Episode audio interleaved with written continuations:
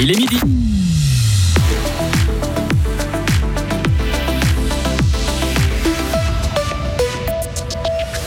À Fribourg, les centres de requérants d'asile s'adaptent pour le mois du ramadan.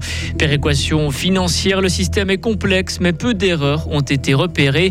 Gérer des adolescents, pas toujours facile. Une association donne de l'air aux parents, un espace pour parler de ses sans d'encre. Météo demain, Redoux étant en partie ensoleillé, conditions euh, venteuses et perturbées dès jeudi. Vincent 12, bonjour. Bonjour à toutes et à tous. Jeûner du matin au soir, le ramadan demande quelques adaptations dans les centres de requérants d'asile du canton de Fribourg. Le mois saint vient de commencer pour les musulmans. Du 23 mars au 23 avril, ceux qui le pratiquent ne doivent pas manger, ni boire, ni avoir des relations sexuelles de l'aube jusqu'au coucher du soleil. L'ORS gère l'encadrement des requérants d'asile. L'organisation a dû adapter les horaires d'ouverture de la cuisine. Les explications de René Thomet, responsable du secteur gastro chez ORS Fribourg. La pratique euh, ou le respect du ramadan est une question tout à fait individuelle, donc le font ceux qui ont envie de le faire.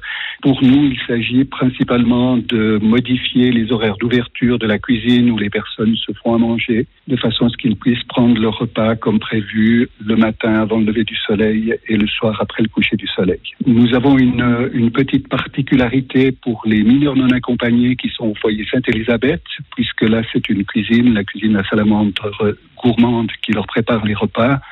Là aussi, c'est les cuisiniers qui ont euh, modifié leurs horaires de façon à pouvoir préparer le premier repas à 4 heures du matin et le service du, du repas du soir est retardé. Et sachez que le canton de Fribourg compte près de 12 000 personnes de confession musulmane. 28 millions de francs pour transformer et rénover la Grange Neuve. Ce crédit doit encore être validé l'année prochaine par le Grand Conseil. Ces travaux concernent le bâtiment historique de la Grange Neuve sur le site de l'Institut agricole de l'État de Fribourg. Une fromagerie école, un magasin, une vitrine pour les produits du terroir ou encore un espace agricole polyvalent et une buvette vont être aménagés. Système très complexe, mais tout aussi important. Celui de la péréquation financière intercantonale. Elle permet de réduire les disparités fiscales, économiques et topographiques entre les cantons. Les chiffres utilisés pour la péréquation 2023 sont globalement corrects, indique le contrôle fédéral des finances dans un rapport publié ce matin. Même si ces enquêteurs ont révélé des oublis dans certains cantons, les explications à Berne de notre correspondant Serge Jubin. La péréquation financière fédérale, c'est un pot de 5,6 milliards de francs par an, alimenté aux deux tiers par la Confédération et pour le dernier tiers par six cantons contributeurs qui apportent 844 millions d'argent frais pour le Valais, par exemple, et c'est aussi une facture de 172 millions pour Genève. Pour que le système soit accepté, il faut qu'il repose sur des données indiscutables.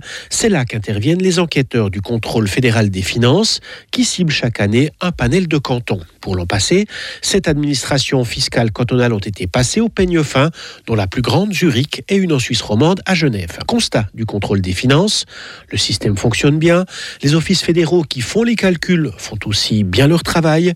Le contrôle des finances a tout de même trouvé pour 84 millions de francs d'erreurs, des montants fiscaux pas inclus dans les données transmises par les cantons. Est-ce grave? Non, c'est moins de 1% de l'assiette fiscale. Et le canton de Zurich a quand même été épinglé pour plusieurs centaines de dossiers. Petite réprimande aussi pour Genève, mais sans grands effets. Les recettes fiscales de la Confédération sont en légère hausse. Pour l'année 2022, ils affichent 57 milliards de francs, c'est un milliard de plus qu'en 2021. Pourquoi cette hausse? Eh bien, elle s'explique en partie parce que la Confédération a adressé plus de demandes d'assistance administrative aux États étrangers. Migros, par contre, fait moins d'argent. La Migros a essuyé une perte de plus de 30% de son bénéfice l'année passée.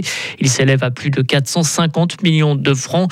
L'entreprise dit avoir souffert de l'inflation et le naufrage de Crédit Suisse a des conséquences directes pour la caisse de compensation, pour la caisse de pension de la Migros.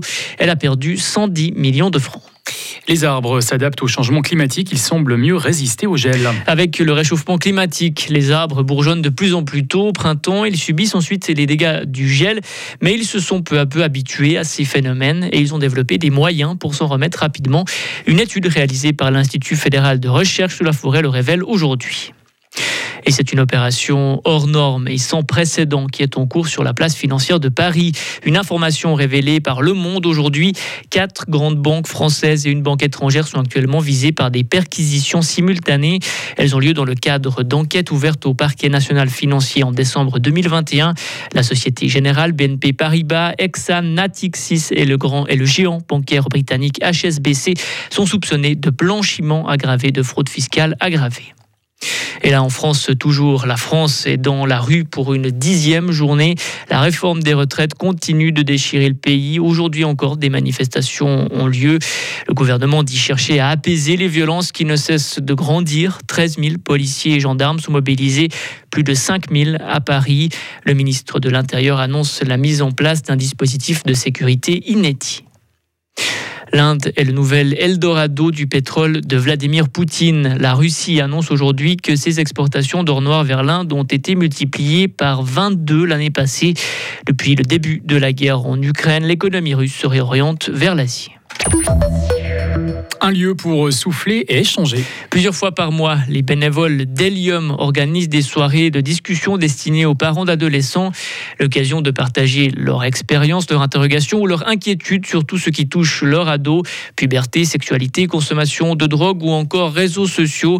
Les besoins sont importants et l'association créée l'année passée cherche à se faire connaître du grand public.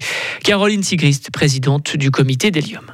Pas mal de, personnes sont venues aussi à notre rencontre pour, euh, pour nous solliciter, pour euh, mettre en place des cafés ou des, rencontres euh, sur différentes différents endroits du canton. À Bulle, on a une collaboration qui s'est mise en place. On est en train aussi de, de, travailler avec le Schönberg, tout un projet au niveau du quartier du Schönberg. oui, on est assez connu, je pense, au niveau, au niveau des professionnels. Après, ce qui manque peut-être, c'est l'accessibilité directe avec les parents. Et tout à l'heure, à 12h30 dans le TAC de l'info, nous nous rendrons à Don Didier pour une soirée Hélium. Vous entendrez une dizaine de mères qui échangeront sans langue de bois à propos de leur quotidien, pas toujours facile, avec le radeau. Retrouvez toute l'info sur frappe et frappe.ch.